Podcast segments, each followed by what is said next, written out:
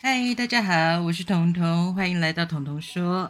我们好久不见，对我又休息了一段时间，因为最近的身体状况跟精神状况不是很好，所以啊休息了一点点时间。那我们今天要进行的是彤彤读书会。为什么今天想要念这个篇章呢？因为我才接到一个讯息，告诉我一个嗯朋友，他的脑瘤状态有点恶化，所以嗯，我希望很多年以前我写的这一篇文章。这个故事，我希望能为他带来一些力量。他现在人还在加护病房里面，希望他能够早日醒来。然后今天我要念的书是《给魔法主人的信》之十二。亲爱的魔法主人，你还记得隔壁村的兔姐姐吗？就是家里养了一窝小兔子的那个漂亮姐姐。猫头鹰前一晚上去拜访她，带回来一篮姐姐亲手烤的蛋糕。还有一个坏消息，兔姐姐的病情好像又恶化了。温柔的兔姐姐身体一向不好，稍微一个不注意就会染上风寒之类的毛病。去年开始，兔姐姐发现自己经常突然的晕眩，头痛也如影随形的缠着她不放。古大夫试了很多的魔法药草，却没有一种可以减轻兔姐姐的痛苦。古大夫觉得很懊恼，就算是他这么精湛的医术，也找不出可以医治兔姐姐头痛的方法。摸着长长的白色胡须，古大夫对我叹气：“看来得请兔姐姐去魔法山巅找大地之母了。大概只有大地之母才知道，是不是有什么好方法可以治疗她的病痛。我不认识大地之母，也没有去过魔法山巅。”但是猫头鹰的好朋友蝶儿妖精，据说是大地之母的徒弟，所以我和猫头鹰邀请了蝶儿妖精来到家里做客，希望问问他是不是曾经和大地之母学过什么样的医术，可以用来帮助兔姐姐。蝶儿是很可爱的小妖精，她有一双慧洁的眼睛和善良的心灵。听说了兔姐姐的病情之后，蝶儿义不容辞的马上前往魔法山巅。请教知识渊博的大地之母。大地之母让蝶儿带回来一个小玻璃瓶，里面空空的，什么也没装。我问蝶儿：“这里面难道没有任何的药水之类的吗？或许是大地之母施展了什么魔法，装在瓶子里，只要一打开就能够让兔姐姐的病情好转？”不是这样的，大地之母要我问问兔姐姐，愿不愿意把她的灵魂装在这个玻璃瓶里。迪儿这样告诉我：“把灵魂装在玻璃瓶。”我惊讶的大叫：“那兔姐姐的身体呢？兔姐姐的灵魂和身体分开了，以后要怎么办？”猫头鹰不愧是猫头鹰，他懂的事情比我多太多了。这个玻璃瓶不是普通的玻璃瓶。猫头鹰沉默了一会儿：“这是魔法世界中很有名的永生之瓶。永生之瓶。”我看来看去都只像是一个普通的玻璃瓶啊，一点也看不出有什么神奇的地方。蝶儿接着猫头鹰的话说：“是的，这是永生之瓶，只要将灵魂装进这个瓶子，无论是怎么样残破或孱弱的灵体，都能够在瓶子里面慢慢的休养生息，直到灵魂恢复最健康的原始纯净。”哇，那真是太好了！我们赶快去告诉兔姐姐吧。只要她把灵魂装进永生之瓶，病情一定很快就能痊愈。发现了这个可以帮助兔姐姐的方法，我很开心。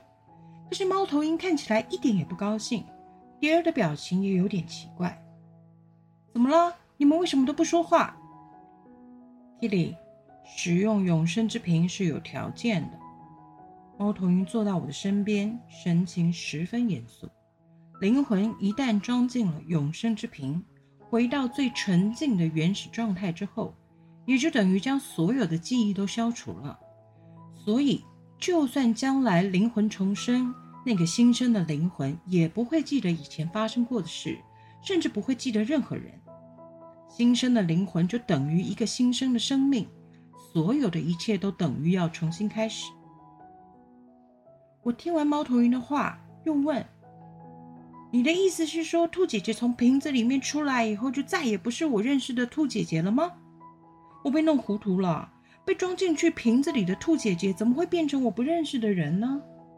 迪尔解释给我听，兔姐姐还是我们认识的兔姐姐，但是他不会再记得我们，也不会记得他进入瓶子以前的所有事情。兔姐姐会变成一个新的兔姐姐，对她来说，我们都会变成陌生人。哦，难怪大地师母要我们先询问兔姐姐的意愿，毕竟对兔姐姐来说，一旦决定要把灵魂装进瓶子，就等于要将自己的灵体一切归零，重新开始。猫头鹰和蝶儿现在已经带着永生之瓶去拜访兔姐姐了。我不知道兔姐姐会做出怎样的决定，但是我请猫头鹰为我转达一个口信：兔姐姐。不管你会不会忘记我，但是我一定会继续当你的好朋友。亲爱的魔法主人，请你答应我，即使将来我患了什么样严重的疾病，也千万不要把我的灵魂装进永生之瓶。如果灵魂新生的代价是要忘记你，那我宁可拥着满满的回忆，一辈子睡着不醒。不要忘记我和你的这个约定哦，这是我们的小秘密，不要告诉任何人。就连猫头鹰也不可以说给他听哦。当然，我还是会尊重兔姐姐的决定，并且祝福兔姐姐早日脱离病痛的纠缠。希望兔姐姐快点康复的 Kitty。我想大家听完这个故事以后，大概知道为什么我要念这篇故事了。嗯，我的这位朋友现在在加护病房里面昏迷不醒，情况会怎么样，我们谁都不知道。但我们愿意。努力的为他祈祷，努力的为他祷告，希望祝福他能够得到最好最好的安排。我们期待他醒过来。这一篇故事是我在十几年前写的故事，当时其实也是因为我有一个朋友罹患了脑瘤，然后在他决定开刀之前，他犹豫不决，于是我写了这个篇章给他。我当时告诉他，不要害怕，真的不要害怕。我们都在，我们一直都在。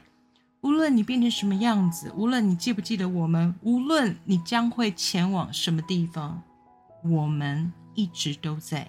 我们都爱你。现在我也要跟我那位朋友说，不要害怕。我希望有人可以把这个故事放给你听，因为这个故事我是特地为你读出来的。不管你的决定会是什么。就像兔姐姐一样，就算你忘了我们，我依然会是你的好朋友。我们依然在这里祈祷，依然在这里希望，并且祝福你能够平安的归来。别忘了，你的女儿还在等你哦，她等着你参加她的毕业典礼呢。好，希望大家能一起为这一位朋友集气、鼓励、加油。也希望他的家人朋友们都能够平安喜乐。也许这是一个很痛苦的决定，也许我们需要放手，但也许，也许就在下一刻，他就醒了呢。我们要保持这样的希望，所以我们每一个人都要好好的照顾自己。只有我们好好的，我们才能够好好的迎接他的归来，不是吗？好。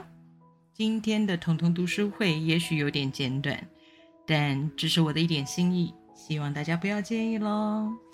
也祝福大家每一个人身体都要健康平安，心情也要得到平复。彤彤说：“我们下次再见喽。”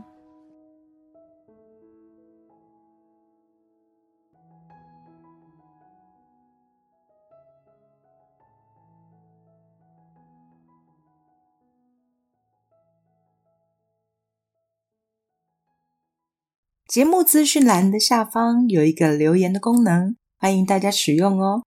让我听听你们的想法，也让我们好好的交流一下。